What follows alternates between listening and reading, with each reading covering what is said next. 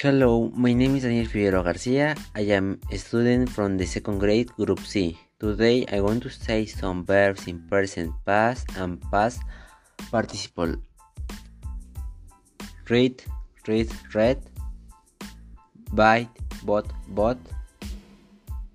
Be, was, were, been. Kiss, kissed, kissed. Called, called, called. Fly, flew, flown, talk, talked, talked,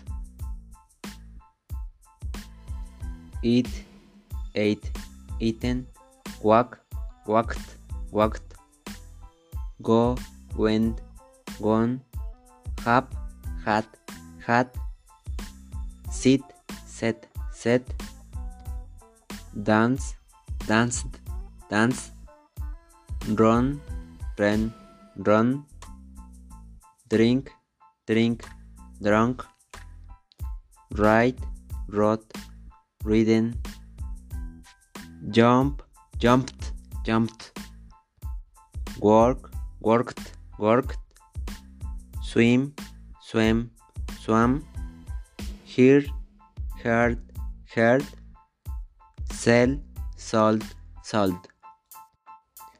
Thanks for your attention.